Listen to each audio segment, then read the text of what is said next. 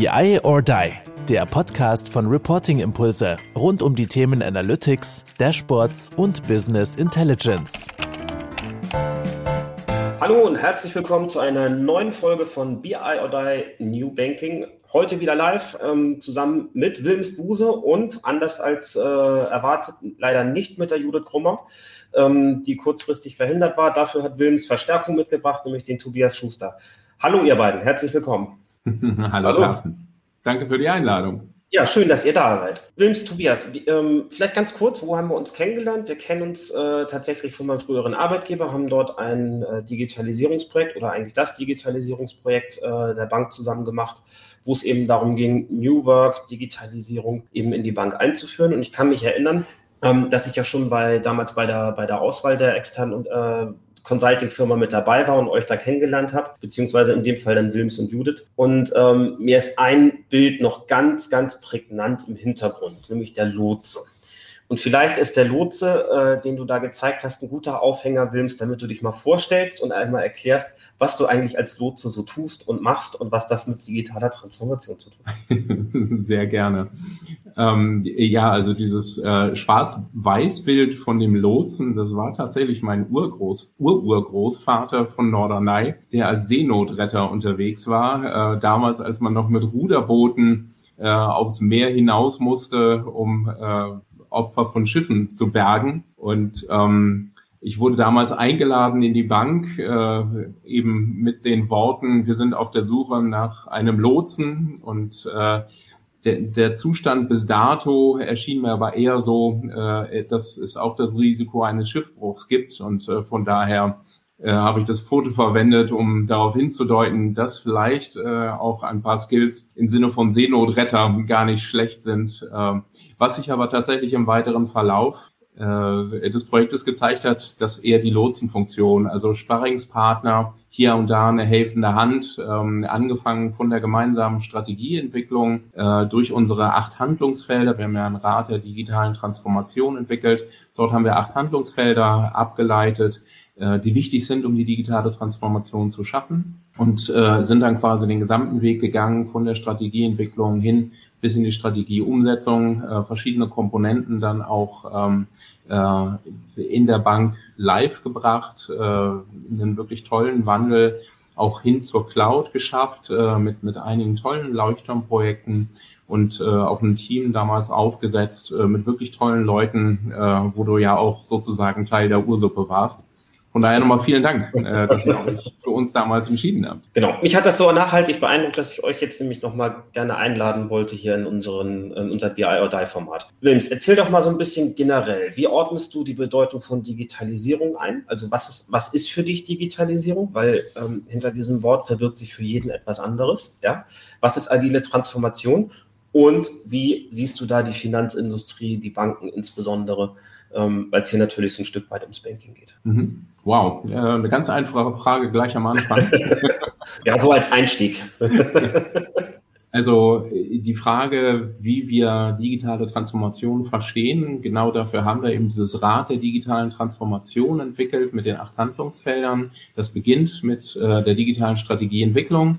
Ähm, die setzt sich zusammen aus den restlichen sieben Handlungsfeldern, nämlich angefangen von, äh, wo sind die Customer Touchpoints, ähm, welche Produkte und Services will ich entwickeln, welche Prozesse brauche ich dahinter, wie muss dann in der Bank zusammengearbeitet werden äh, mit was für einem Mindset bin ich unterwegs, welche Skills brauche ich, welche Ressourcen habe ich insgesamt für die Transformation zur Verfügung und dann die aus unserer Erfahrung wichtigste Komponente, nämlich das Thema Leadership. Äh, wie nehme ich das Leadership-Team mit? Das ist immer das Make or Break It in, in äh, jedem Transformationsprojekt. Und äh, das ist im Prinzip, wie wir digitale Transformation verstehen. Das heißt, ähm, ungefähr 50 Prozent der Felder, also vier Felder von acht, haben eher eine Soft-Skill-Ebene, ne? eben Mindset, Leadership, Zusammenarbeit, äh, äh, Transformation Management, wie wir es nennen. Und äh, das zeigt auch ein Stück weit den Schwerpunkt, den wir sehen. Es geht hauptsächlich um die Mindset, um die äh, Soft-Skill-Ebene und viel weniger um das, ich muss jetzt einen Prozess äh, von A nach B durchdeklinieren. Das ist etwas, was viele Unternehmen auch einigermaßen gut alleine hinkriegen viel entscheidender sind eigentlich, da brauchen sie meist die Hilfe von außen, ein bisschen dieses Anschubsen, äh, Sparring, Fragen stellen, Mensch, ist denn das Muster, in dem wir heute arbeiten, ist das überhaupt noch das Richtige? Ich kann mich da ja total wiederfinden. Ich habe meine Projekte ähm, relativ früh schon agil gemacht, auch als es noch gar nicht so hieß, weil wir haben es damals gesunder Menschenverstand genannt und wir wurden gefragt, warum macht ihr eigentlich die Projekte anders als die anderen? Ja, warum macht ihr hier kurze Abschnitte, kurze Sprints? Warum habt ihr die aber auch detailliert im Blick? Ja, und ähm, damals hieß es noch nicht so, das war 2007 und äh, auch da werde ich, werde ich nochmal äh, drauf eingehen in einer der zukünftigen Folgen und nochmal so ein bisschen so zurückgucken, was da eigentlich passiert ist. Was ich nur extrem spannend finde, ist halt genau der Punkt, dass du sagst, es ist am Ende etwas, was mit Leuten zu tun hat. Jetzt habe ich neulich gesehen unter, unter einem LinkedIn-Post von einer kleinen Bank hier in Deutschland, wo dann eher drin, wo dann ein Kommentar drunter stand, Agilität ist eher ein Tool als eine Haltung. Ja, wenn ich das dann lese, da schrillen ja bei mir die Alarmglocken. Kannst du das vielleicht noch mal so ein bisschen einordnen in dem Kontext? Ja, da würden bei mir auch die Alarmglocken schrillen. Ähm, er nannte sich agiler Transformationscoach. Das fand ich nämlich spannend. Ja, dann ist es vielleicht einer, der gerne provoziert. Mhm. ähm, also, wie du richtig sagst, Agilität ist ja ganz viel eigentlich normaler Menschenverstand, aber eben gepaart äh, mit einer hohen Disziplin, was Methodentreue angeht. Und ich glaube, diese Kombination aus ähm, äh, Methodentreue, aber gleichzeitig eben genau diese Mindset-Ebene, das schafft dann die Wirkung. Ne? Also mhm. wir haben beispielsweise in einer großen Versicherung mal äh, die, die unbedingt agil werden wollten, äh, wo, wo ich erstmal kein gutes Bauchgefühl hatte, zu sagen, oh juhu, wir springen von dem, wie wir heute arbeiten, sofort in agile Methoden, die letztendlich ja heißen, wir arbeiten zu einem sehr hohen Maße selbst organisiert und fällen auch selber Entscheidungen und priorisieren auch. Und ähm, das kann ich natürlich nur machen, äh, wenn ich die richtigen Wegschnüre habe, an denen ich meine Priorisierung ausrichte. Und ähm, dann haben wir das erstmal untersucht, äh, wo liegt denn da die, die Mindset? Und ähm, da kam halt raus, dass sie sehr stark eher selbstbezogen sind und weniger kundenbezogen. Das heißt also, das ganze Thema Kundenorientierung, die essentiell ist für Agilität, kam deutlich zu kurz. Und jetzt mal wirklich schwarz-weiß gesprochen, wenn es dem Team überlassen worden wäre, Entscheidungen zu fällen, dann hätten sie zu einem großen Anteil eher an sich und weniger an den Kunden gedacht. Und mhm. dann führt Selbstorganisation zu schlechteren Leistungen, als äh, wenn man klar über Hierarchien Ziele vorgibt und sagt, das und das wollen wir erreichen. Und deswegen ist es mir immer sehr wichtig, bevor wir einfach losstolpern mit Agilität bei Kundenprojekten, erstmal zu gucken, ähm, sind denn die Grundvoraussetzungen, um vernünftig agil zu arbeiten, so geschaffen, dass eben agil nicht zu einem Unwort wird in unserer Organisation. Mhm. Was ich tatsächlich jetzt schon oft erlebt habe. Ne? Viele Leute können agil eigentlich nicht mehr hören. Wenn man so ein bisschen zurückdenkt an die Ursprünge des Begriffs, dann wird darunter ja auch oder wurde darunter ja auch was ganz anderes äh, ja, manifestiert, muss man ja sagen, in dem Fall mit dem digitalen Manifest oder mit dem agilen Manifest, mhm. als das, was heute draus gemacht wurde. Ja, ähm, ich finde es jetzt aber ganz spannend. Du hast jetzt gesagt, Mensch, Agilität oder beziehungsweise digitale Transformation fängt erstmal an mit Digital Leadership. Das ist eine. Das zweite ist, du sagst, ja, äh, man muss erstmal so einen Readiness-Check machen. Also wie weit, wo es steht eigentlich eine Organisation, was ist denn da drin? Heißt für mich individuelle Betrachtung des jeweiligen Unternehmens, des jeweiligen Kundens essentiell wichtig. Es gibt nicht die pauschale Lösung bei digitaler Transformation. Interpretiere ich da jetzt mal so rein in deine Aussage, nicht? Völlig richtig interpretiert. Und eben, es ist ein Mindset-Thema. Jetzt geht ihr hin und sagt, Mensch, ihr wollt, digital, ihr wollt euch digital transformieren, ihr wollt agil arbeiten. Liebe Führungskräfte, ihr seid aber die Ersten, bei denen wir anfangen. Sorgt das dann nicht irgendwie erstmal für eine Abwehrhaltung, weil die damit vielleicht auch manchmal nicht gerechnet haben? Also, wenn man anfängt bei den Führungskräften, funktioniert es noch gut. Hm? Gerade in der Bankenbranche sind die Erfahrungen tatsächlich gemischt, die ich gemacht habe. Also es gibt Branchen, in denen ist das völlig selbstverständlich, dass Führungskräfte auch sagen, und bitte haltet mich die ganze Zeit äh, im Loop und ähm, äh, äh, lasst uns regelmäßig irgendwie drauf gucken, wie wir vorankommen mit der Transformation. Äh, meine Erfahrung aus äh, äh, der, der Bankenbranche ist tatsächlich, dass man da teilweise als Führungskraft, ich will nicht pauschalisieren, aber teilweise die Erwartung hat, ich fälle eine Entscheidung und da muss das doch eigentlich ohne mich weitergehen. Mhm. Und das ist natürlich bei Transformation, ich will sagen, fast schon tödlich. Ich entsinne ja. mich noch, wir hatten mal einen Vorstandsworkshop und äh, haben dann gesagt, am Ende des Workshops, der Workshop war super erfolgreich, Strategie verabschiedet, äh, großes Buy-in. Und äh, dann habe ich gesagt, prima, äh, dann sehen wir uns im nächsten Monat, äh, um das Thema weiterzuentwickeln. Ja, wieso nächsten Monat denn schon wieder? Also wir haben noch so viel zu tun. Sie wissen doch jetzt erstmal, was Sie tun müssen und äh, laufen Sie doch erstmal ähm, und das ist eben wirklich das falsche Verständnis von Transformation und Management von einer Transformation, weil Transformation heißt für Führungskräfte dranbleiben und mhm. äh, äh, selber involviert sein, sich selber ein Stück weit auch transformieren äh, und es auch vorleben und eben auch wirklich nah an den Projekten und an den Themen dran sein. Mhm. Und äh, wenn das nicht gegeben ist, dann kann es auch leicht schiefgehen. Mhm.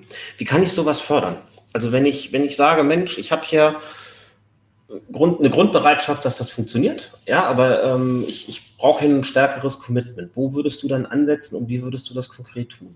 Also tatsächlich dann eher über, über Wissensaufbau, über äh, Transparenzschaffung für das, für das Problem. Nehmen wir mal VUCA als Beispiel, vielleicht kannst du da gleich kurz drauf eingehen.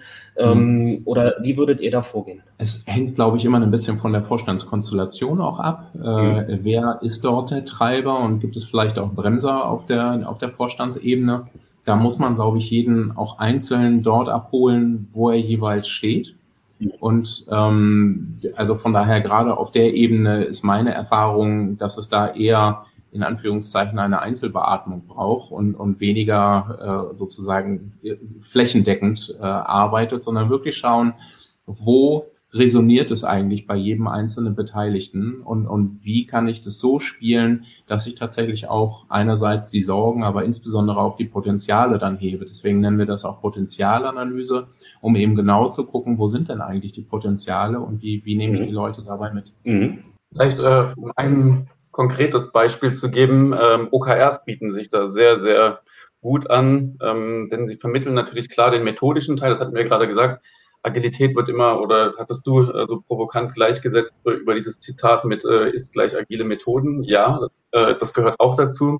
Aber es ist eben genau dieses Mindset-Ding, also zwischen Being Agile und Doing Agile, das ist, äh, das muss eng miteinander verknüpft sein. Und wenn man dann äh, OKRs äh, nutzt, ist da eben ein, ja, ein modernes, ein agiles Führungsverständnis verbunden, was man damit eben vermittelt und das man auch vorleben sollte. Mhm. Äh, Tobias, magst du kurz ein paar Sätze spendieren, was OKR ist? Weil ich glaube, viele kennen tatsächlich, vielleicht auch sogar in Abgrenzung zu Scrum, weil das kennen mittlerweile viele. OKR, mhm. meine Erfahrung, äh, nicht so weit verbreitet. Vielleicht magst du da irgendwie ein bisschen drauf eingehen und das ähm, grob skizzieren, auch was eben dann die Vorteile gegenüber oder die Abgren in Abgrenzung zu Scrum dann eben Vor- oder eben auch Nachteile von OKR sein können. Mhm. OKRs kommen immer mehr, ähm, ist keine neue Erfindung, ist 1990 oder 92 ähm, so mal äh, niedergeschrieben worden, zählt unter die agilen Frameworks, genauso wie Scrum, ist aber auf einer, ja, auf einer anderen Ebene, würde ich sagen. Also man kann das OKR-Framework mit dem Scrum-Framework sehr gut verbinden. OKRs kann man als äh, agiles Zielsystem nutzen. Ähm, das ist eine Sicht darauf. Die zweite Sicht darauf kann man auch noch so sehen, es ist ein agiler Prozess. Und die dritte Sicht auf OKRs kann man sagen, es ist ein Digital Leadership Instrument. Äh, ist eben genau das, was ich gerade ansprach, zwischen dem Being Agile und dem Doing Agile. Ähm, da gehört eben auch dieses, dieses Leadership-Verständnis dazu. Das heißt, es gibt so drei Sichten äh, auf OKRs. Die Hauptsicht ist so, dass man OKRs als Zielsetzungssystem nutzt, eben auf agiler Ebene. Und der große Vorteil daran ist, ähm, es ist eben top-down und bottom-up. Das heißt, es, ist, es, erzeugt diese Verzahnung zwischen der operativen Ebene von Teams mhm. äh, und der strategischen Ebene, äh, der Management-Ebene. Und ähm, Heute erleben wir es ja so, auch wieder dieses Mindset, äh, dieser Mindset-Gedanke, Menschen möchten mitgestalten und genau das erreicht man über OKRs. Das heißt, es mhm. fördert im Endeffekt auch die intrinsische Motivation äh, des Einzelnen. Mhm. Hier kommt auch schon tatsächlich die erste Zustimmung. Äh, OKRs klappen auch wirklich gut mit Führungskräften im Bankenbereich, schreibt der Horst Brückner.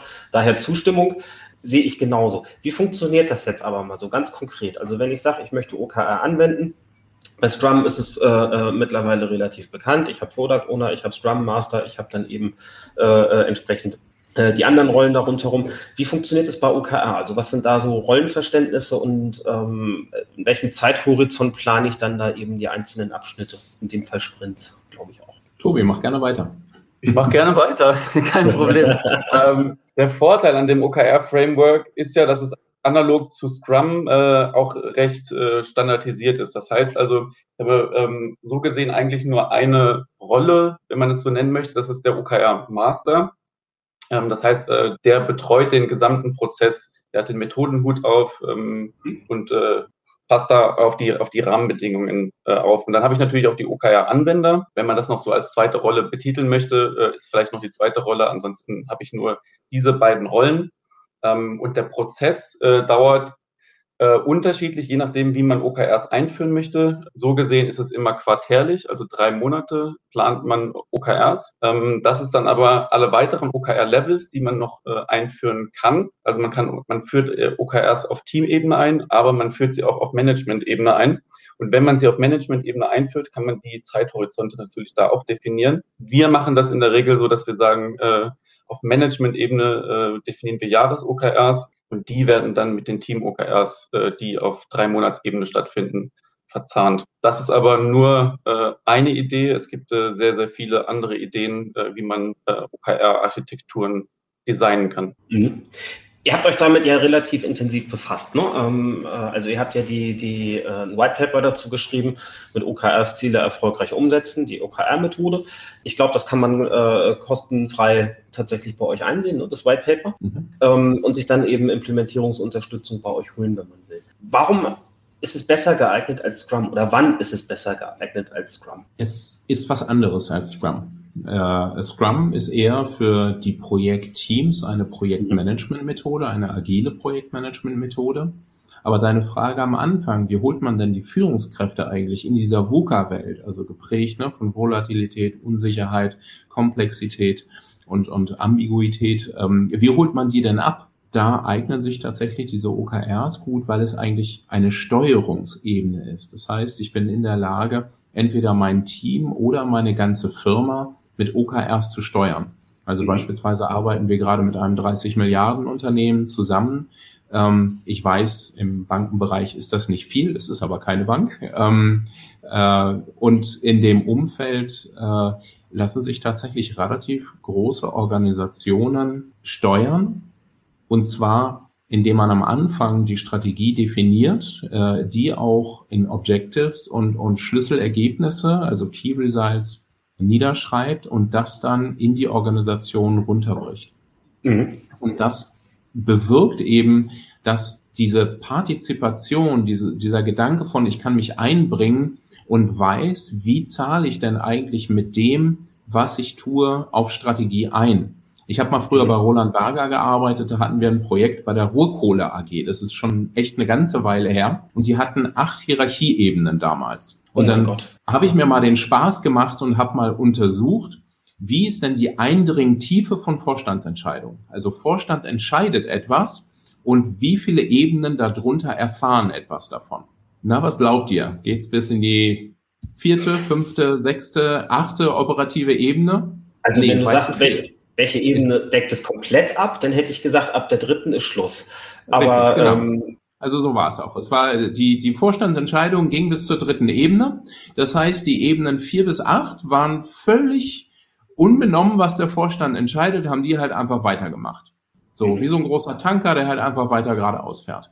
Und das würde mit OKRs nicht passieren, weil ich eben in der Lage bin, das wirklich zu verschriftlichen und dann entsprechend auch runterzubrechen. Mhm. Natürlich hat, haben die wenigsten Unternehmen heute noch acht Hierarchieebenen äh, aber es funktioniert genauso gut bei drei, vier oder fünf. Und ähm, das, glaube ich, ist das Entscheidende, wenn wir über Agilität reden. Davon kommen wir ja eigentlich, wie nehme ich die Führungskräfte mit, indem ich sie vorleben lasse, dass es ein agiles Steuerungsinstrument gibt. Denn meine Erfahrung ist, am meisten knallt es nicht innerhalb der agilen Teams, sondern es knallt mhm. immer dann, wenn ein agiles Team auf ein klassisch gesteuertes, klassisch geführtes Team trifft und man eben mit dieser Agilität, mit den Methoden, aber auch nicht mit dieser Dynamik umgehen kann. Und erst wenn es mir gelingt, agil zu führen, sprich mhm. agil zu steuern, und dafür ist OKR wirklich eine tolle Methode. Also wir transformieren mittlerweile in allen unseren Projekten, arbeiten wir mit OKRs in den Transformationsprojekten. Und dann merken die Unternehmen, also beispielsweise auch ein Energieunternehmen äh, mit etwas über 100 Mitarbeitern, merken, wow, das ist ja eigentlich eine Sache, mit der können wir unsere ganze Firma führen.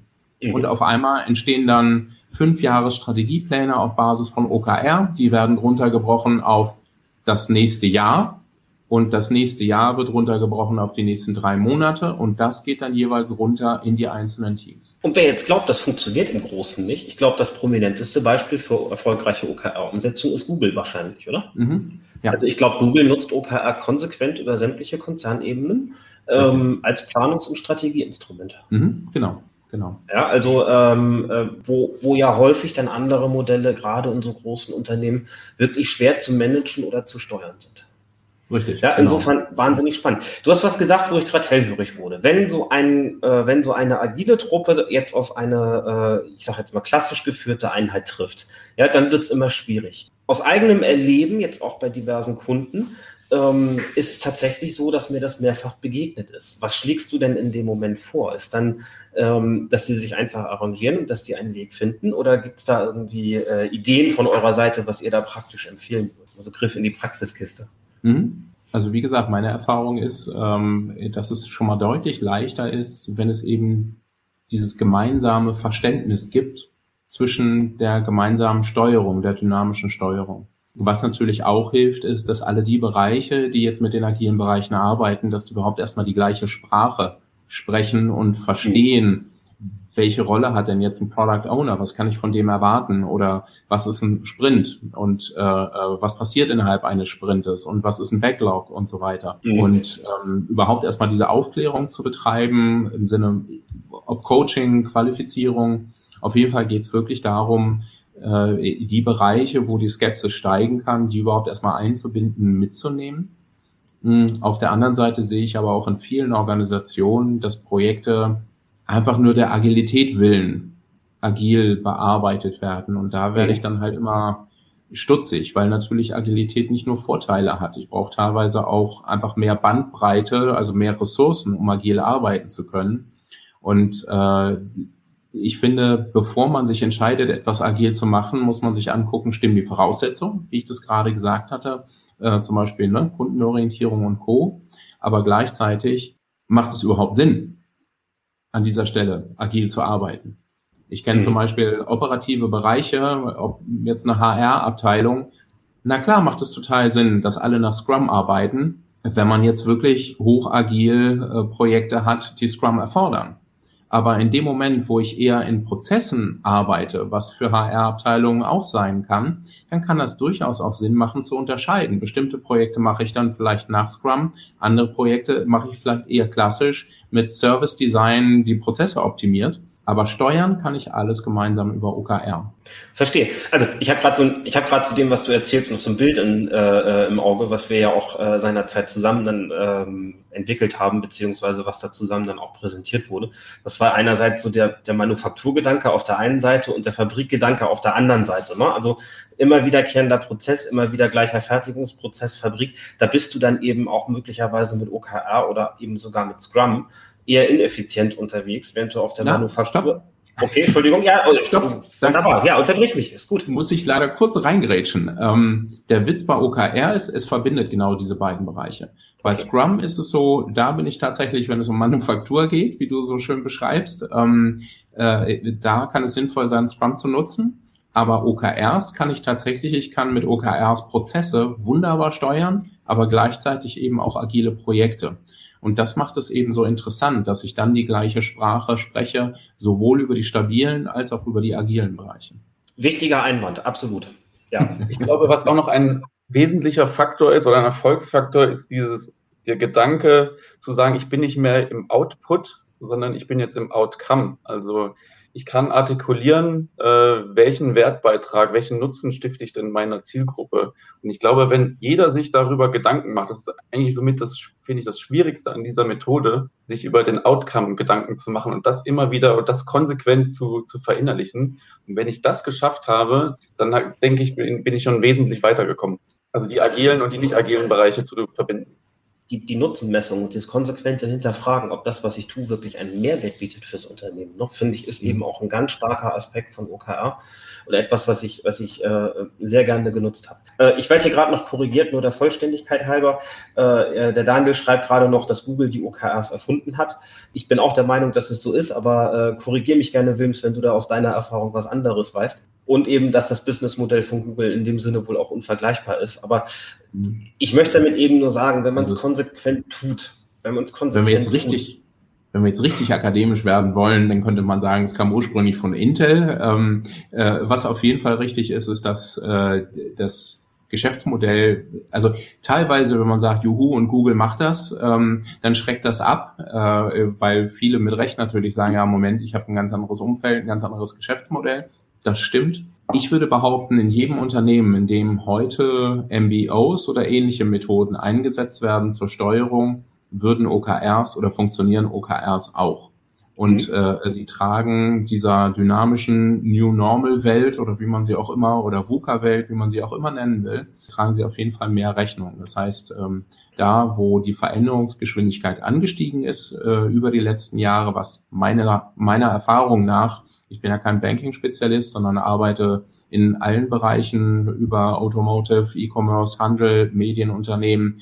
In all diesen Unternehmen habe ich Erfahrungen in der Transformation mit OKRs gemacht und äh, sie fruchten eigentlich in fast allen Fällen. Es gibt ein Beispiel, wo sie nicht funktioniert haben. Ähm, das ist ein sehr prominentes E-Commerce-Unternehmen aus Berlin. Da gibt es einen ganz einfachen Grund, weswegen sie nicht funktioniert haben. Man hat sie versucht, bottom-up einzuführen und äh, hat ganz viele Vorschläge bottom-up gebracht, was man denn alles machen könnte. Aber mhm. was gefehlt hat, war tatsächlich die Steuerungskompetenz von oben, zu sagen, welches sind denn eigentlich die großen Themen, die wir bearbeiten wollen. Und äh, hätten sie die Einführung mit W gemacht, ich glaube, es wäre nicht gescheitert.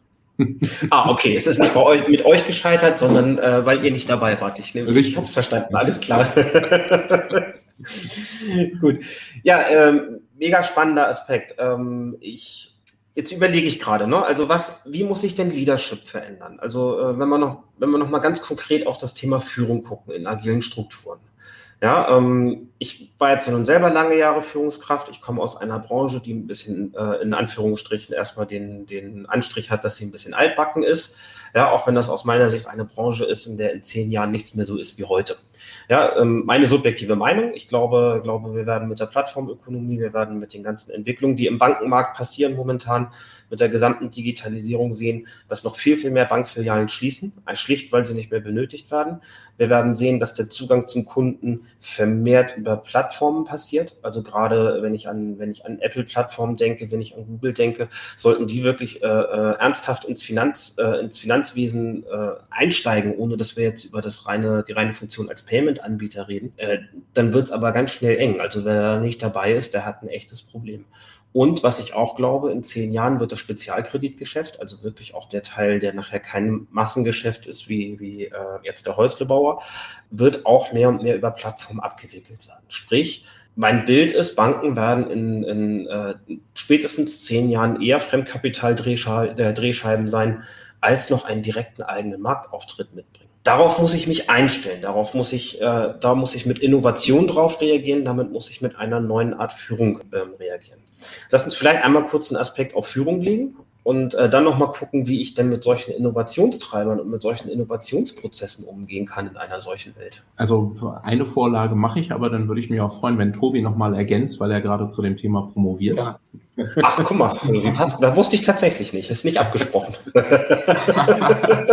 also ich glaube, eine ganz wichtige Kompetenz äh, ich habe für die Zeitakademie unter anderem auch äh, das Thema Digital Leadership als Buch mit Frank Thelen verarbeiten dürfen. Und ähm, was ich da sehr stark betont habe, ist eben diese Kompetenz, neue Geschäftsmodelle zu entwickeln. Und ich glaube, das ist insbesondere im Banking-Bereich äh, äh, sehr wichtig. Denn ähm, zum einen hat es in der Vergangenheit viel, viel weniger gegeben, sich über neue Geschäftsmodelle, über so radikal neue Geschäftsmodelle, insbesondere in Verbindung mit ähm, Technologie, Gedanken machen zu müssen. Aber die Notwendigkeit wird, und da bin ich total bei dir, Carsten, die nächsten zehn Jahre sehr deutlich werden. Und ähm, ob das dann ein Geschäftsmodell ist, was daraus entsteht, oder ob das ganz unterschiedliche Geschäftsmodelle sind, Ich kenne es aus dem Medienumfeld, äh, da war man sich auch immer nur sicher, das äh, Kerngeschäft äh, Print ist gefährdet. Und es gibt ganz viele Antworten darauf, wie man reagieren kann. Ne? Und äh, was weiß ich, Axel Springer hat halt gesagt, wir kaufen relativ viele äh, Internetunternehmen dazu und haben darüber die Transformation gemacht.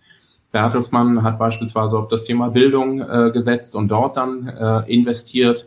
Äh, andere Unternehmen haben eher eine organische Transformation gemacht, äh, bis hin zu, dass sie die Druckmaschinen aus ihren Fabrikhallen rausgeräumt haben und gesagt haben, wir sind jetzt eine Eventagentur mit einer großen Location. Äh, also ganz unterschiedliche Geschäftsmodelle von unterschiedlichen Dimensionen, aber eben genau diese Kompetenz Geschäftsmodelle bewerten zu können, mhm. verproben zu können, eben wieder im agilen Sinne und äh, auch rechtzeitig Misserfolge einzugestehen und äh, nicht weiter Geld zu versenken, sondern eben dann was anderes zu probieren. Also diese, wie du auch richtig gesagt hast, diese Kompetenz zur Innovation, das ist ein ganz wichtiger Aspekt aus meiner Sicht, gerade in der Bankenbranche. Mhm. Ja, sehr spannend. Tobi. Tobi. Gerne. Und was da eben das, was Wilms gerade gesprochen, äh, gesagt hat, was da eben zugrunde liegt, ist dieses, ja, ein, ein, neues Führungsverständnis. Ich hatte ja anfangs gesagt, es gibt so drei Sichten auf OKRs. Man kann es natürlich als Methode, als Framework sehen. Man kann es als Prozess, als agilen Prozess betrachten. Und der dritte Punkt, den finde ich fast den, mit den wichtigsten. Man kann es als äh, Digital Leadership Ansatz verstehen. Und da ist natürlich, die Methode kann man schnell einführen, das kann man schnell vermitteln, aber dieses Führungsverständnis, das, was da unten drunter liegt, das dauert eben. Und das muss man äh, zusammen mit Organisationen entwickeln. Und da gibt es natürlich immer auch Prinzipien, an, die man sich, ähm, an denen man sich orientieren kann. Das sind dann so agile Führungsprinzipien, also wie anfangs äh, besprochen oder angesprochen, diese, die Wertorientierung. Warum mache ich das denn eigentlich? Welchen Nutzen stifte ich denn meiner Zielgruppe? Äh, die Transparenz, die Autonomie ganz wichtig. Das heißt, den Teams äh, den strategischen Rahmen vorzugeben über OKRs. Das heißt, ähm, mhm. wie möchten wir es denn eigentlich machen? Was ist unser Ziel? Aber wie ihr das dann, also die Zielrealisierung, das sollte man den Teams dann überlassen. Deswegen ist Autonomie für mich da so ein ganz äh, wichtiger, wichtiges Prinzip. Dann aber mhm. auch kontinuierliches Feedback. Das hatte Wilms auch am Anfang äh, angesprochen. Ähm, man muss sich dann überlegen, ob man die, ähm, wie zum Beispiel MBOs, die ja eher statischen Charakter haben, jährlich äh, im Vergleich zu OKRs, wo es eben kontinuierliches Feedback geht. Das ist noch ein wichtiges Führungsprinzip. Und dann ganz, äh, ganz wichtig halte ich auch noch das äh, Prinzip der Lernkultur. Wir sprechen oft über, über Fehlerkultur, Fehler vermeiden. Darin, von dem sollte man sich wegbewegen, eher zu dieser Lernkultur schnell ausprobieren und das passt ja auch zu, zu den Innovationen. Ich kann nicht sagen, ich, wir bewegen uns in komplexen Umfeldern. Ich kann heute noch nicht sagen, ob meine Idee, wie ich sie denn heute habe, ob sie so realisiert werden kann. Ähm, aber ich kann daraus lernen. Und ähm, mhm. dieses Führungsverständnis, das muss man eben kontinuierlich fördern, schleifen, entwickeln, wie man es auch nennen möchte. Das heißt, wenn ich darauf gucke und sage, ich möchte eine Lernkultur etablieren und ich möchte eine Innovationskultur, nenne ich es mal, etablieren, ähm, mhm. dann muss ich ja meine Führungskräfte im Zweifel auch ganz anders incentivieren. Ne? Also nicht nur über die Ergebnisse, die geschaffen wurden, sondern vielleicht auch über die Anzahl der Innovationsprodukte, die jemand dann geliefert hat. Hm. Ja, ich frage mal. Das, das Thema Incentive ist nicht ganz einfach. Ähm, also ich habe hab heute einen Post dazu gesehen, deswegen dachte ich, ich äh, das fand ich gerade passend. Ich ja. einmal kurz drüber sprechen, weil ich, ähm, äh, mich hat diese Frage auch so ein bisschen ratlos zurückgelassen, ob das der richtige Ansatz ist, nach dem Motto, haut mal alle eure Ideen raus, seien sie noch so doof, darauf incentivieren wir euch. Ähm, ne? Aber, aber ähm, ja, wie stehst du dazu? Ich also ich glaube jetzt einfach äh, äh, Anzahl Ideen oder Anzahl Innovationsprojekte äh, zu belohnen, wäre jetzt nicht so mein Ansatz. Da gibt's ja auch eine ganze Menge Studien, die eigentlich sagen, dass äh, Incentives und Innovationen und Incentives und Wissensarbeit, was ja die meisten von uns betrifft, äh, eigentlich gar nicht funktionieren, sondern kontraproduktiv sind. Mhm. Ähm, also Daniel Pink als Beispiel. Ne? Und äh, der, der Ansatz, ist eigentlich eher, auch Beispiel OKR, zu sagen, ich entkopple das Ziel erreichen und die Wertschätzung auch für Ziele erreichen und das Lernen aus nicht erreichten Zielen, entkopple das komplett von irgendwelchen finanziellen Incentives, sondern setze die finanziellen Incentives eigentlich eher drauf, geht es der Firma gut oder nicht. Das kann jetzt im Vertriebsbereich mal so, mal so funktionieren, aber so der Grundgedanke dahinter äh, ist nicht schlecht. Und äh, wirklich zu sagen, da kommt jetzt auch der richtige Beitrag. Das beste Incentive ist die intrinsische Motivation, genau. Und Motivation kommt über Partizipation. Das heißt, wenn ich die Chance habe, äh, selber meine Ziele zu setzen, selber die Latte so ein Stück weit auch dahin zu legen, äh, wo ich sie für sinnvoll und erreichbar halte, dann funktioniert das schon ziemlich gut. Äh, jeder kennt es äh, aus, aus früheren Zielsystemen. Man kriegt irgendwelche Ziele vorgegeben und dann fängt man irgendwie drei Tage vor Weihnachten an, irgendwie hektisch dran zu arbeiten, um dann doch seinen Bonus irgendwie einzufahren. Das macht irgendwie relativ wenig Sinn. Und äh, viele Unternehmen, ne, bei Bosch habe ich das mit begleiten dürfen, äh, sind genau von diesen Konzepten auch komplett weggegangen. Mhm. Und äh, das kann ich eigentlich nur unterstützen, dass das in den meisten Fällen Sinn macht und eben genau diese OKRs auch ein Stück weit losgelöst von Incentive-Systemen einzuführen. Und ähm, ich arbeite mit einer äh, äh, Geschäftsführerin zusammen, die hat das mal ganz schlau gesagt, ich möchte die OKRs deswegen auch nutzen, um den Themen Wertschätzung zu geben, die nicht in den offiziellen KPIs äh, vorkommen, sondern die eben so auch wichtig sind für uns und die wir auch wertschätzen müssen und, mhm. und damit auch die Mitarbeiter motivieren müssen. Mhm. Finde ich gut. Stichwort ähm, Lernkultur nochmal, Tobias. Ähm, ich erlebe es ganz häufig, ähm, dass wir bei Kunden, dass so ein bisschen, so ein bisschen die Erwartung haben oder dass da auf Kundenseite die Erwartung besteht, so wir setzen uns jetzt mal hin und machen wir fünf Stunden Frontbeschallung und dann haben wir hoffentlich was gelernt. Ne? Nimm hoffentlich was mit. Und ähm, dann reicht das dann auch als Weiterbildung fürs gesamte Jahr. Ja, ich bin jetzt mal ganz bewusst plakativ, weil solche, solche Konstellationen gibt es tatsächlich, Gott sei Dank nicht mehr, also immer ein bisschen weniger, aber es gibt sie tatsächlich immer noch in zu hoher Verbreitung. Ähm, schaut, können wir noch mal so ein bisschen auf Lernkultur angehen. Also mal aus der Erwartung gesprochen, was erwartet, erwarte ich oder darf ich als Unternehmen eigentlich von einem Mitarbeiter erwarten, der in einer modernen ja, ich sag mal, agilen Struktur oder einer agilen Unternehmenskultur dann unterwegs ist, was würde dann als Erwartung auch an die Mitarbeiter gestellt sein im Sinne der Lernkultur? Ich meine, das ist ja nicht nur ein, ist ja nicht nur ein Nehmen, sondern es ist ja auch ein Geben, dass man dann eben sich weiterbildet. Mm. Also im, im, Kontext Fehlerkultur natürlich. Ne? Also ähm, wie lernt man und äh, wie funktioniert Lernen in einer agilen, in einer agilen Umgebung? Also da natürlich äh, bei der Lernkultur würde ich so ansetzen, dass ich mir erstmal definiere, wo möchte ich denn eigentlich hin? Siehe äh, das Stichwort über OKRs, äh, funktioniert das natürlich ganz gut. Ähm, das zu definieren, äh, mein Zustand und vor allen Dingen den Nutzen. Und dann muss ich mir über den Prozess, also wie ich da hingehen möchte. Und was ich da sehr, sehr als hilfreich empfinde, ist dieses äh, hypothesenbasierte Arbeiten. Das heißt, ähm, jetzt habe ich mein Ziel und jetzt möchte ich, jetzt möchte ich schauen, mit welchen Maßnahmen könnte ich denn an mein Ziel gelangen und die, welche Maßnahmen halte ich denn am wahrscheinlichsten, dass, ich, dass sie für mein Ziel, äh, mein Ziel erreichen. Und mhm. diese äh, muss ich verproben.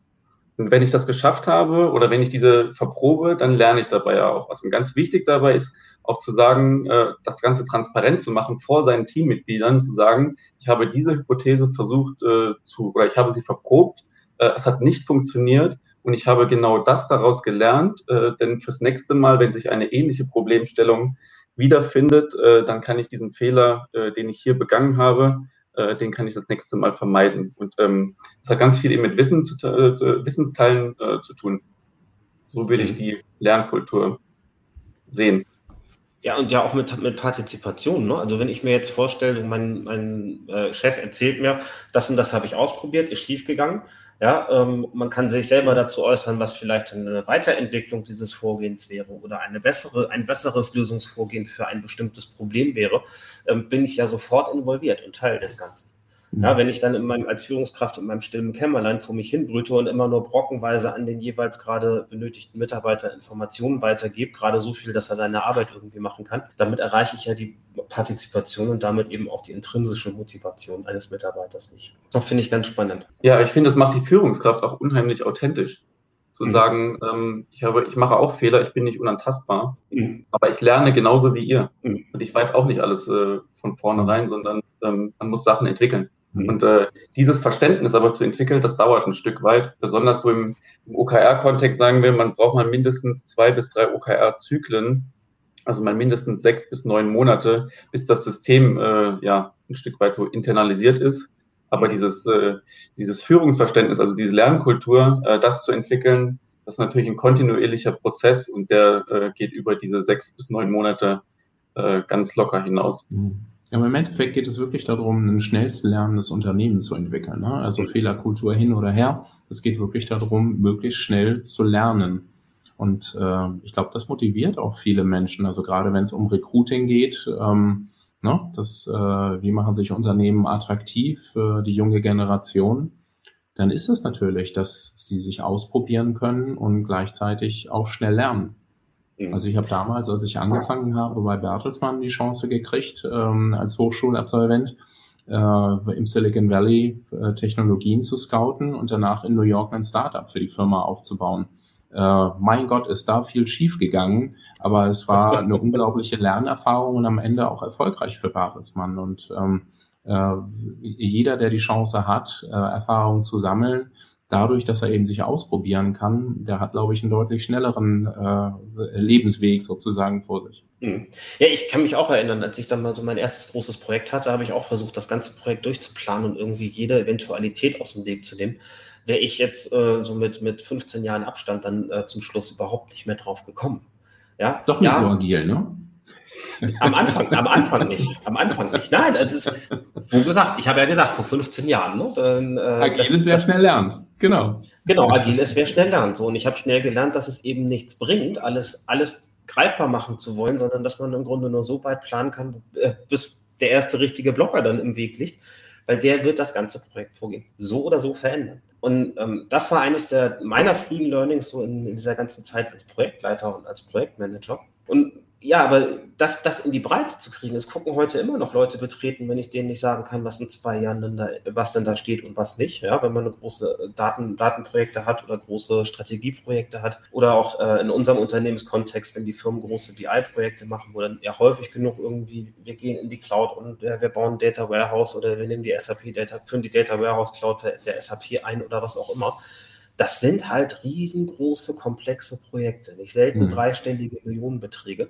Ja, aber Managers Liebling ist halt eine Detailplanung für die nächsten zwei Jahre. Das funktioniert mhm. nicht. Ja, sondern da äh, diese, diese, diese, dieses Grundverständnis, dass Dinge Zeit braucht, dass man eben auch lernen muss, um am Ende optimale Ergebnisse zu erzeugen, finde ich ganz wichtig. Und ich glaube, da mhm. kann tatsächlich der agile Ansatz und OKR extrem gut helfen. Mhm, absolut. Also ich habe damals, äh, ähm, als Netflix noch ziemlich klein war, äh, mit denen zusammengearbeitet. Und der Reed Hastings, der CEO, hat ja dieses Rapid Recovery geprägt. Also mit anderen Worten, diese, diese kulturelle Unterscheidung und diese Differenzierung finde ich auch wirklich gut, zu sagen, es gibt Fehler, von denen kann ich mich sehr schnell erholen. Und das ist völlig okay, dass da Fehler passieren und ich daran dann lerne. Ne, irgendwas steht auf der Webseite und ich kann es relativ schnell wieder korrigieren. Aber wenn es irgendwas ist, äh, was im Zweifelsfall dann die BaFin irritiert oder ähnliches, äh, dann sind das Fehler, die sind schon deutlich gravierender und dafür brauche ich dann irgendwie Prozesse, um solche Dinge abzufedern. Aber die wenigsten Unternehmen denken halt in, in dieser Unterscheidung, äh, sondern die versuchen grundsätzlich Fehler zu vermeiden oder äh, äh sträuben sich dagegen, Prozesse einzuführen, die es leichter machen, Fehler zu korrigieren. Also beispielsweise kann ich mich noch bei einem großen deutschen Automobilhersteller eine, eine Runde äh, auf Vorstandsebene äh, in Sinn ungefähr zehn Jahre her und es ging darum, kann man Updates over the air in die Autos einspielen. Mhm. Und ähm, es war völlig klar, dass das geht, weil jedes Telefon kann das. Und ja. ähm, äh, damals war das undenkbar für das Unternehmen. Der Entwicklungschef hat gesagt, unsere Software, wenn die einmal in einem Auto ist, dann hat die keine Fehler hm, ist klar. Ähm, und andere fanden das als eine riesen Sicherheitslücke, äh, Updates over the air einzuspielen. Und äh, das Unternehmen hat jetzt fast zehn Jahre gebraucht, an einen Stand zu kommen, wo Tesla eben seit, ich weiß nicht, mindestens fünf Jahren irgendwie ist. Und mhm. äh, das hat sie richtig viel Zeit gekostet, dass sie nicht in der Lage waren, einen Prozess einzuführen, mit dem sie kontinuierlich Weiterentwicklung betreiben können in den Autos, die da draußen sind. Ja, Wahnsinn, wie man auf falsche Pferde setzen kann, nicht? Und, und äh, an der falschen Stelle abbiegt. Äh, also wenn, man, wenn du mal überlegst, beim BlackBerry hat auch damals jeder gesagt, nein, also Business-Handy, iPhone, das funktioniert nicht. Ne? Dass wir werden auch in 20 Jahren noch mit dem BlackBerry telefonieren. Ja, drei Jahre später war das BlackBerry Geschichte. Ja, und, und ähm, gibt viele, viele andere Beispiele. Guck dir Kodak an, guck dir Nokia an, ja, die einfach irgendwann aufs falsche Feld gesetzt haben und genau solche Schritte nicht mehr mitgegangen sind, weil sie eben keine schnelle Verprobung eines Marktes gemacht haben, weil sie eben keinen richtigen Innovationsprozess haben, keine werttreiberbasierte Steuerung hatten. Das finde ich, finde ich ziemlich dramatisch, um ehrlich zu sein. Bei, ja. bei Nokia war es sogar, das habe ich relativ nachverfolgen dürfen, ähm, noch dramatischer, weil die waren ziemlich gut da drin zu wissen, was ihr Markt, was ihre Kunden wollen. Hm. Die haben nur blöderweise ihre Kunden falsch definiert. Die haben nämlich definiert, dass die Telekom-Unternehmen ihre Kunden sind. Und deswegen haben sie die perfekten Telefone für die Telekoms und Vodafones und O2s dieser Welt gebaut, wo sie maximal viel Geld mit äh, SMS verdienen konnten, wo maximale Kontrolle auf Seiten der Telekoms war. Äh, und das, was Steve Jobs mit äh, dem iPhone anders gemacht hat, ist, der hat das halt radikal an den Konsumentenbedürfnissen ausgerichtet. Also mhm. sprich, äh, SMS quasi für lau und äh, viele andere Dinge. Und äh, das war der Niedergang. Also von daher Augen auf, die Kunden richtig zu wählen. Ja, äh, sensationell, ne? Also sofort die Verprobung. Das ist das, das was ich meinte. Geh am Markt äh, äh, ja, und teste das Minimum Viable Product. Gut, ist mhm. jetzt bei Telefon ein bisschen schwierig, wenn das, halb, wenn das so halb funktioniert, aber dennoch. Ja, und bei Kodak ist es so, die erste Digitalkamera wurde von Kodak hergestellt. Man hat diesem mhm. Geschäftsfeld nur keine Bedeutung beigemessen. Ja, ähm, mhm. wahrscheinlich, weil man sich äh, kann ich jetzt nur so interpretieren. Ich finde das gerade ganz eingängig mit dem Nokia-Beispiel. Wahrscheinlich, weil man eben da auch geguckt hat auf das, was die Händler machen, was so die Fotografen machen. Ne? Äh, mhm. Ich meine, wie viele Entwicklungsstudios äh, gab es damals für Farbfilme? Ja, mhm. ähm, wie viele Farbfilme wurden jede Woche da irgendwie bei, bei, bei, den Einzelhändlern da abgeliefert und irgendwie zum Entwickeln geschickt? Ja, heute ist und das ein Automat. Das ist, das ist, das ist halt so krass. Und, und ähm, da hat man dann wahrscheinlich auch in der Kundenkategorie gedacht und nicht beim Endverbraucher. Und, und ähm, das ist das, was, glaube ich, auch, wo Banken leicht Opfer werden können, weil mhm. bei Kodak war tatsächlich die Herausforderung, dass alle Szenarien, die sie durchgerechnet haben für Digitalisierung, da kam weniger Marge bei raus als beim Farbfilm.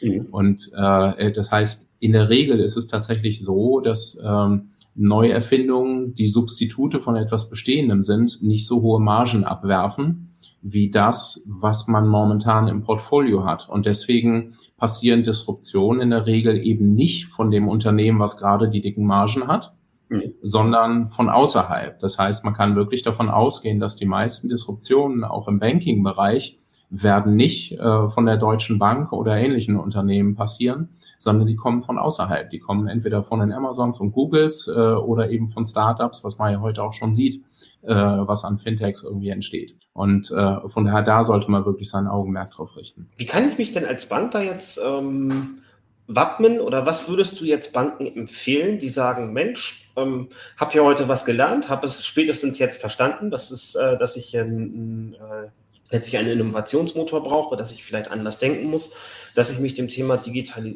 digitaler Transformation und dann, liebe Leute, wenn ihr das hört, bitte, bitte mit Ernsthaftigkeit zuwendet, ja, ähm, äh, dass ich das tun will. Was, wie fange ich das dann an? Ich meine, ähm, ich werde ja kaum in meiner Organisation gleich 30 Digitalisierungsexperten haben, ja, äh, die dann sofort loslegen können, sondern was würdest du da vorschlagen? Was wäre dann ein Weg? Also ich glaube, das, was bei allen Banken momentan ansteht, ist, ähm, die letzten zwei Jahre haben ja schon die Welt radikal verändert. Richtung Digitalisierung, komplett andere Kundenerwartungen, lokalere Märkte und so weiter und so fort. Und äh, auf jeden Fall ein Assessment im Sinne von einer Potenzialanalyse, wo sind denn in diesem New Normal, in dieser neuen Welt, in der Post-Corona-Welt, wo sind denn jetzt wirklich unsere Potenziale? Und da drauf zu schauen und zu gucken, was gibt's an neuen Geschäftsmodellen, was sind unsere Potenziale für Digitalisierung und, und da wirklich die bestehenden Initiativen äh, da ein Fragezeichen hinterzusetzen und eine neue Bewertung, aber gleichzeitig auch gucken, welche neuen Chancen sind denn entstanden. Mhm. Und ähm, also da stehen wir jederzeit und äh, gerne für eine Diskussion bereit. Einfach anpingen über LinkedIn oder über unsere Webseite w.com. Und äh, ja, da haben wir 140 Berater äh, mit äh, vielen, mit Spezialisierung auch im Banking, die genau solche Themen dann auch durchholen können. Mhm. Und das machen wir halt äh, nicht als die Naseweißberater von außen reinschneiden, sondern wir machen es gemeinsam mit den Teams, um eben wirklich auch zu gucken, Und äh, das ist so ein Stück weit die WDNA, erstmal Wertschätzung für das Geleistete zu haben, für das, was bis dato geschafft worden ist und äh, äh, für die Tatsache, dass es das Unternehmen gibt und dass es vielleicht schon viele, viele Jahre, manchmal ja über 100 Jahre äh, schon in diesem Geschäft unterwegs sind. Und eben zu gucken, was ist in dieser Zeit an Erfolgsmustern aufgetreten, was ist in der DNA wirklich gut und auf was kann man eigentlich aufbauen. Denn Transformation funktioniert nur dann gut, wenn man weiß, auf welchem Fundament kann ich eigentlich ansetzen. Mhm. Finde ich, finde ich einen wahnsinnig wichtigen Aspekt. Ne? Ähm, dann sind wir wieder bei diesem Punkt, nicht jeder ist gleich, aber äh, wirklich nochmal strukturiert zu gucken, was ist hier eigentlich, was finde ich hier eigentlich vor, in welchem Status ist ein Unternehmen, ist das ein, ein gut performendes Unternehmen, äh, hat das schon Modernisierungsansätze gezeigt oder Digitalisierungsansätze auch gezeigt oder äh, liegt es gerade eigentlich völlig am Boden und lässt noch irgendwie die letzte, äh, nach, der, nach dem nächsten Stückchen Luft. Auch sowas gibt's ja nicht. Und ähm, äh, da ist dann Digitalisierung häufig genug ja auch ein Ausweg gewesen. Ich meine, mhm. Apple war ja auch ziemlich am Boden, bevor sie dann angefangen haben, sich konsequent auf den Kundenfokus zu, äh, äh auszurichten. Ich kann mich mhm. erinnern, die einzige große Entwicklungsabteilung für Apple-Geräte war damals bei Microsoft, die damals das Kartellverfahren gefürchtet haben, wie der Teufel das Weihwasser in Amerika. Mhm. Deswegen halt eigentlich Apple am Leben erhalten haben, spannenderweise. Ist lange, lange her, aber mhm. ähm, äh, auch, auch sowas soll es ja geben. Ähm, insofern finde ich, finde ich als Ansatz erstmal wahnsinnig spannend.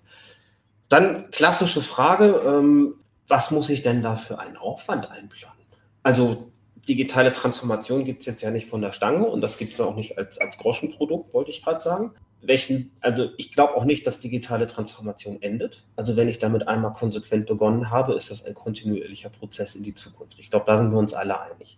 Aber was muss ich denn jetzt ja, einplanen an Zeit, an Aufwand, ähm, um da überhaupt hinzukommen. Also jetzt eine Dollarzahl von uns ist ein bisschen schwierig, weil es nee, immer von nee, dem, von dem einzelnen. Äh, ja, hängt von der Größe des Unternehmens ab, aber, aber so als irgendwie so als Richtschnur. Hm, damit man das ähm, nicht unterschätzt. Also ich glaube, das, was man, äh, wo man mit Sicherheit nichts falsch macht, ähm, ist zwei, drei Workshops zu investieren, um einfach mal zu gucken, wo steht denn eine Organisation. Das, was ich in aller Bescheidenheit von W sagen kann, ist, dass wir Kulturschnellversteher sind. Also mhm. wir haben ein ziemlich gutes Gespür dafür. Da hilft uns auch, dass wir branchenübergreifend unterwegs sind. Wo, wo ist diese Kultur und eine große Wertschätzung für bestehende Kultur haben? Weil das Spannende ist, ähm, aus den Erfolgen der Vergangenheit leiten sich meist die Engpässe für die Zukunft ab. Äh, weil da, wo viel Licht in der Vergangenheit war, ist auf der genau gegenüberliegenden Seite dann auch ein bisschen Schatten zu finden. Und genau diesen Hebel, das ist eigentlich das, was uns ausmacht, genau diesen Hebel für jede Organisation zu finden. Und jede Organisation hat eine eigene Geschichte, äh, hat eigene Erfolge und damit auch Recht auf eine eigene Positionierung am Markt. Und um das mhm. rauszuarbeiten, das macht uns unheimlich viel Spaß.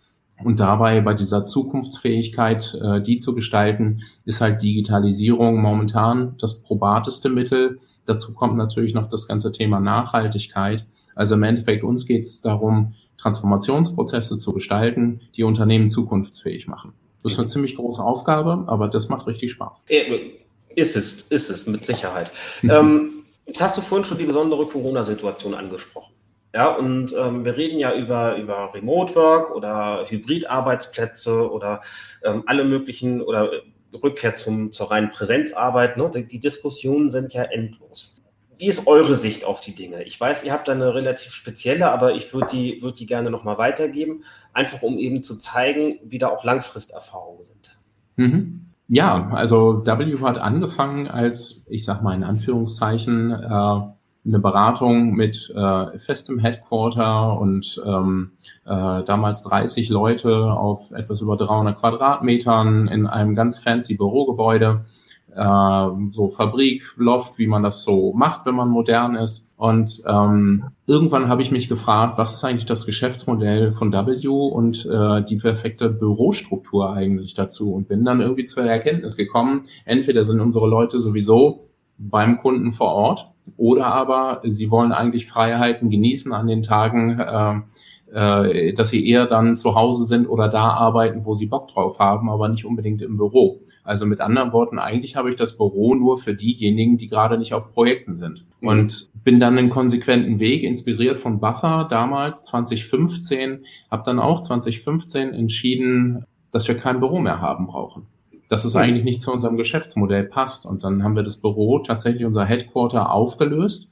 Wir sind einen Zwischenschritt gegangen und haben das Backoffice, das Backoffice-Team, für die haben wir äh, eigentlich ganz so fancy Büro gestaltet, äh, wo kleinere Räume waren, geschlossen, wo sie dann halt telefonieren, konzentriert in Ruhe arbeiten konnten, ähm, auf Wunsch des Backoffices. Mhm. Und jetzt in der Corona-Situation haben wir jetzt auch den letzten Schritt, sind wir konsequent gegangen. Das heißt, W hat gar kein Büro mehr. Und mhm. äh, jeder kann im Endeffekt da arbeiten, wo er will. Und ähm, das Geld, was wir sozusagen einsparen durch die Miete, geben wir halt lieber aus, dadurch, dass wir äh, gemeinsam essen gehen, gemeinsame Erlebnisse schaffen, irgendwo an der Nordsee oder in Italien. Und äh, dadurch, dass wir uns gemeinsam dann virtuell weiterbilden und so weiter. Und mhm. ich kann mir kein anderes Arbeitsmodell momentan mehr vorstellen. Das heißt aber nicht, dass jedes Unternehmen das so machen muss, weil ne, es muss ja zum Geschäftsmodell passen. Zu unserem Geschäftsmodell passt es. Äh, seit 2015 sind die Kennzahlen, die wir uns angeguckt haben, von Umsatzgewinn über Mitarbeiteranzahl, über Aufwände für Recruiting und so weiter. Alle Kennzahlen haben sich extrem positiv entwickelt. Und ähm, wie gesagt, wir sind mittlerweile 140 Leute, die remote arbeiten. Mhm. Und es funktioniert aus unserer Sicht. Wir haben ein paar eigene Dinge gemacht. Äh, was weiß ich, der NDR zum Beispiel war äh, neulich bei uns, äh, weil wir sogenannte W-Spaziergänge machen. Das heißt, wir gehen gemeinsam am L-Punk äh, zum Beispiel äh, dann spazieren und führen Feedbackgespräche äh, mhm. oder reden auch mit Kunden und äh, halten uns an der frischen Luft auf die Chefredaktion von der Welt war da äh, und hat auch verstanden, dass das Sinn macht äh, und hat als einzige Anekdote dann auch niedergeschrieben, äh, dass von einem großen deutschen Automobilkonzern Leute da waren, die äh, tatsächlich verzweifelt unser Bürogebäude gesucht haben und festgestellt haben, wir treffen uns heute mal in einer Wohnung. Äh, aber auch das haben sie dann verstanden, nachdem ich erklärt habe, wie unsere Reise ist und dass äh, wir einen gewissen Zeitvorsprung haben, was das Remote-Arbeiten angeht. Das heißt, wir haben zum Beispiel, äh, waren wir einer der ersten Kunden in Deutschland von Microsoft für Teams und äh, äh Office 365. Also wir haben sehr früh auch auf die Cloud gesetzt und mhm. solche Themen. Und äh, das, was, äh, was wir unseren Kunden empfehlen, vieles von dem haben wir auf jeden Fall selber ausprobiert. Äh, und ähm, haben da unsere Lernschleife schon gedreht. Äh, Finde ich, finde ich mega spannend, weil äh, genau das äh, hatte ich gehofft, dass du das sagst, damit man den Unternehmen so ein bisschen die Angst nimmt, jetzt gerade auch in Zeiten von Microsoft Teams, in Zeiten von, äh, von, ja, von ja guten Videotelefonie-Möglichkeiten und ja eben auch durch das Stahlwort Corona, was das jetzt angeht, ähm, dass man, dass man eben keine Scheu hat, das zu institutionalisieren. Ja, und wie du sagst, es hat ja auch wirklich eine Kostenfacette. Ja, stell dir vor, du müsstest einen Beruf für 180 Mitarbeiter vorhalten heutzutage. Ähm, äh, dann wären deine Tagessätze wahrscheinlich eine andere, dann wäre das Wettbewerb wieder schwieriger. Ich, verstehe den kaufmännischen Aspekt dahinter, ganz klar. Ne? Äh, dafür bin ich, bin ich BWLer. Und ähm, ich, ich wundere mich, dass Unternehmen immer noch so ein riesen Störgefühl damit haben, das konsequent weiterzugehen. Weil ich glaube, viele von den ähm, Mitarbeitern wollen es, zumindest im Dienstleistungssektor. Also um das nochmal zu betonen, ähm, es war damals keine finanzielle Entscheidung, äh, dass wir gesagt haben, wir sind gerade, wir stehen mit dem Rücken an der Wand und alles weg mit den Kosten, sondern im Gegenteil, wir haben gesagt, uns ist völlig klar, wir müssen dann auch in dieses Community Building investieren. Mhm. Ich habe einfach gehört und verstanden, dass die Leute sich mehr Freiheiten wünschen. Und als Beispiel, ähm, wir sind beim Recruiting jetzt nicht mehr auf Hamburg angewiesen, sondern können die Leute dort mhm. rekrutieren, wo sie sich wohlfühlen, wo ihre Heimat ist, wo ihre Familie vielleicht wohnt und ähm, können damit ganz anders arbeiten, weil unsere Kunden ja auch äh, deutschlandweit unterwegs sind. Also von daher ähm, passt es an der Stelle mhm. relativ mhm. gut. Genau. Mm, was man aber auch einschränkend dazu sagen muss, das ist nicht für jeden Mitarbeitertypus etwas.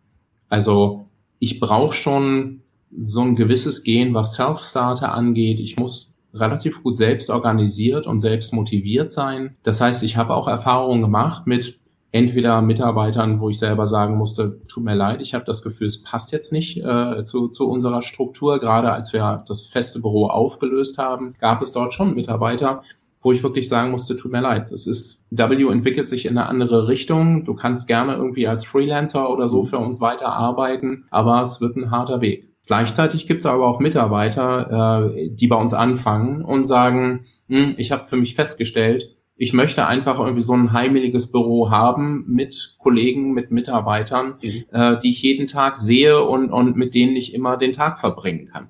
Das mhm. ist auch völlig in Ordnung. Das können wir bei W nicht bieten. Aber es gibt auch ganz viele, die sagen, wow, ich genieße halt diese Mischung aus Freiheit auf der einen Seite und Verantwortung dann aber auch für die Projekte und für, für die Kunden. Da gehöre ich dann tatsächlich dazu. Ich bin froh, dass ich nicht mehr jeden Tag die Fahrerei habe, zwei Stunden in Nahverkehrsmitteln irgendwie verbringe, sondern dass ich halt tatsächlich früher anfange zu arbeiten, äh, arbeiten, später aufhört zu arbeiten und trotzdem mehr Zeit hat für die Familie. Also das ist schon eine coole Geschichte. Carsten, wir sind selbstverständlich jederzeit offen für Bewerbungen.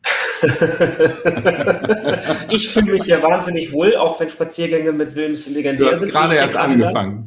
alles genau. gut, alles gut. Ja, ich kenne ich kenn tatsächlich Reporting-Impulse schon seit vielen, vielen Jahren. Insofern ist das jetzt, äh, war das auch eine, eine große Herzensentscheidung. Genau. Äh, ja, und auch, aber spazieren gehen können wir trotzdem mal. Äh, Jan schreibt gerade, Spaziergänge mit dir sind legendär. Danke, Jan. wir sind am Ende der Übertragung angekommen. Bei BI ist es üblich, ich weiß nicht, ob ihr schon mal reingeguckt habt, dass tatsächlich das letzte Wort die Gäste haben. Ihr dürft alles sagen, außer Danke, dass wir hier sein durften. Ja, und äh, könnt alles tun, Werbung, äh, das Wetter reden, was ihr auch immer ihr gerade, wozu ihr gerade Lust habt. Ähm, insofern, äh, ich verabschiede mich, freue mich, dass ihr da wart und würde das Wort erstmal an Tobias übergeben. Famous Last Words, Tobias. Ja, ich wollte schon gerade Danke sagen, aber das sagt man jetzt nicht. Deswegen würde ich gerne Werbung machen. Äh, Werbung ist, glaube ich, immer gut, insbesondere für das Thema agile Transformation. Da sollten Unternehmen auch zukünftig immer mehr ihren Fokus darauf legen. Und ähm, OKRs, wie wir, wir haben sehr äh, viel über OKRs jetzt gesprochen. Äh, wir halten OKRs für ein sehr, sehr probates Mittel dafür. Und ähm, wenn Unternehmen das einsetzen möchten, können sie sich gerne an uns wenden. Witz. Ja, und da Digitalisierung und der digitale Aufbruch tatsächlich auf Punkt eins der äh, Sondierungsverhandlungen äh, der neuen Regierung stehen, möchte ich an dieser Stelle auch einfach allen viel Mut und viel Erfolg wünschen, die sich mit dem Thema Transformation auseinandersetzen. Wer Lust hat, das als Berater zu tun, der möge gerne äh, bei W mal anpingen und wir führen entweder ein Gespräch oder gerne auch einen Spaziergang. Und äh, wer das mit seinem Unternehmen vorantreiben möchte, gilt natürlich Gleiches. Ähm, wir freuen uns total, wenn wir einen kleinen Beitrag leisten können, um die digitale Transformation in Deutschland weiter voranzubringen. Denn das habe ich im Silicon Valley einfach gelernt, diesen Anspruch, den es dort im Silicon Valley gibt, den mit dem richtigen Mindset und äh, mit, den, mit den Stärken, die wir hier in Deutschland haben oder in Europa haben, das zu kombinieren, dann haben wir, glaube ich, verdammt gute Chancen, wenn wir das schlau machen, äh, gemeinsam eine tolle Zukunft zu entwickeln. In dem Sinne trotzdem ein liebes Dankeschön äh, für das tolle Format, Carsten. Ich danke euch und bis demnächst. Tschüss. Tschüss. Adieu. Das war BI or Die, der Podcast von Reporting Impulse. Danke, dass ihr auch diesmal wieder mit dabei wart. Wenn es euch gefallen hat, dann hinterlasst uns doch eine gute Bewertung. Und abonniert den Podcast, um keine weitere Folge zu verpassen. Bis zum nächsten Mal.